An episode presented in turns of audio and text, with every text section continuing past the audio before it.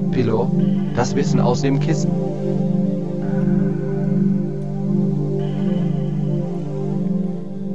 Herzlich willkommen zur ersten Episode auf podpillow.de, das Wissen aus dem Kissen, sagt ein Alex Wunschel. In den ersten Folgen begeben wir uns auf eine Reise durch die Akustik, Töne und Frequenzen. Die einzelnen Ausgaben dauern jeweils maximal 10 Minuten und alle Informationen findest du unter www.pimpmybrain.de in den sogenannten Show Notes zu den Ausgaben und das Feedback gerne an info@pimpmybrain.de. Ein paar wichtige Hinweise vorab. In diesem Podcast werden zur Demonstration verschiedene Frequenzen eingespielt.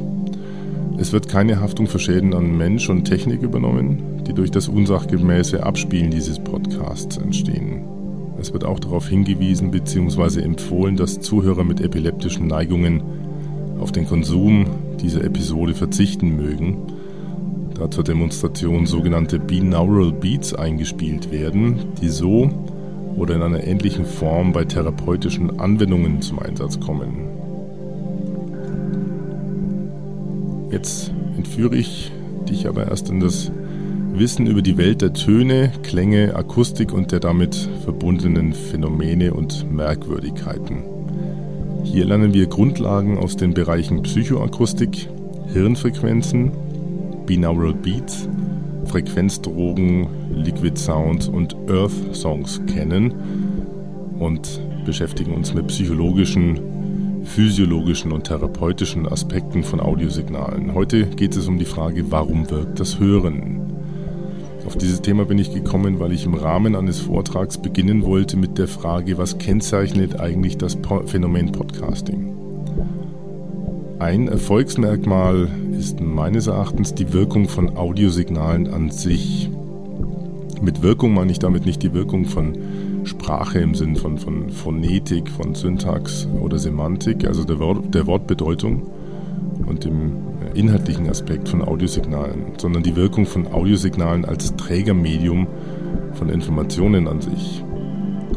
Wenn man sich dennoch an der Sprache orientiert, um die Wirkung von Audiosignalen im Vergleich zu anderen Sinneswahrnehmungen zu untersuchen, dann stellt sich die Frage, wie äh, wirkt im Sinne der Informationsübermittlung die Sprache wirklich besser als das Sehen? Sagen vielleicht Worte wirklich mehr als tausend Bilder dadurch, dass sie Bilder im Kopf produzieren? Oder anders, orientiert sich das Gehirn akustisch? Verarbeitet das Hirn akustische Informationen anders oder einfacher?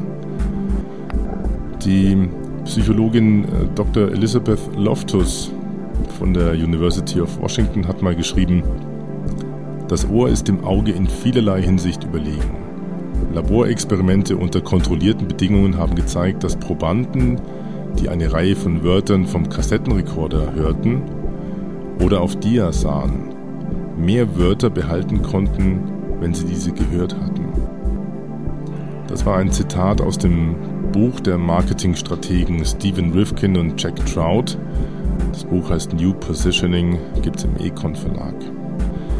Die beiden schreiben, dass unser Gehirn im Wesentlichen über zwei Möglichkeiten verfügt, Eindrücke zu speichern. Im sogenannten ikonischen Gedächtnis, also visuell, und im Lautgedächtnis für die auditiven Signale.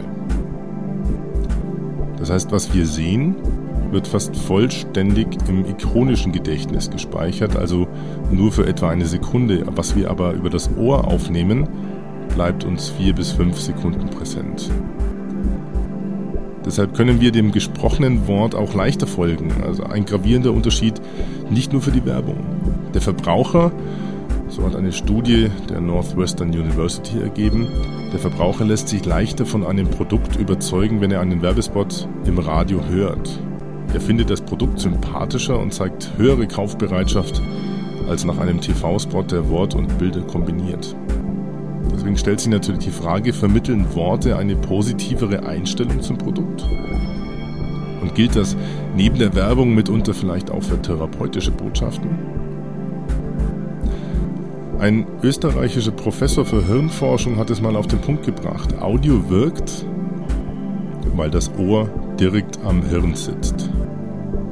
Und weil die Bandbreite, die Informationsbandbreite zum Hirn lediglich zwischen 20 Hertz und 20 Kilohertz beträgt. Das ist also das normale Spektrum eines Menschen, was er hören kann. Währenddessen natürlich visuell weitaus mehr Informationen verarbeitet werden müssen. Um sich das einfach mal vor Augen zu führen oder vor Ohren zu führen, wenn man davon ausgeht, dass das menschliche Auge ein Datenvolumen von 150 Megabit erfasst.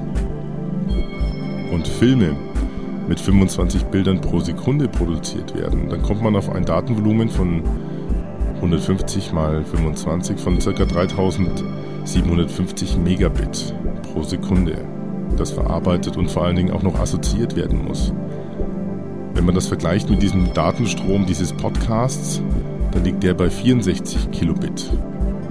Also einem Sechzigstel dessen, was Augen in der gleichen Zeit verarbeiten müssen.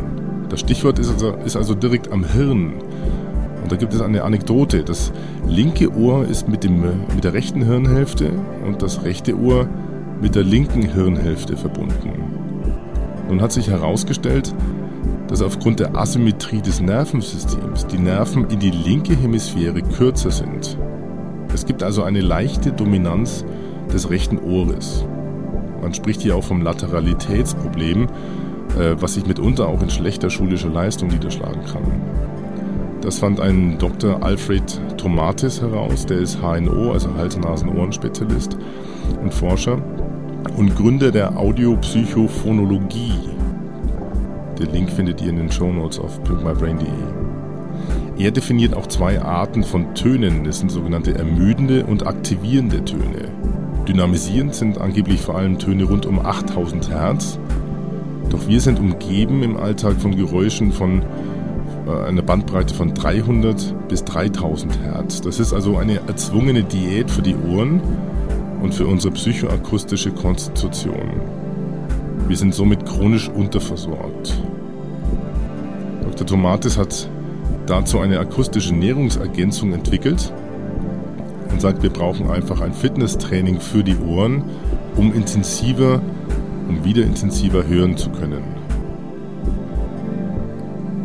In der nächsten Ausgabe von Podpillow, das Wissen aus dem Kissen, werden wir uns das mal anhören. Wir werden uns anhören, was es eigentlich heißt, 8000 Hertz zu hören wir werden uns die Frequenzen anhören und wir werden uns vor allen Dingen mal anhören, wie diese akustische Nahrungsergänzung von Dr. Tomatis aussieht.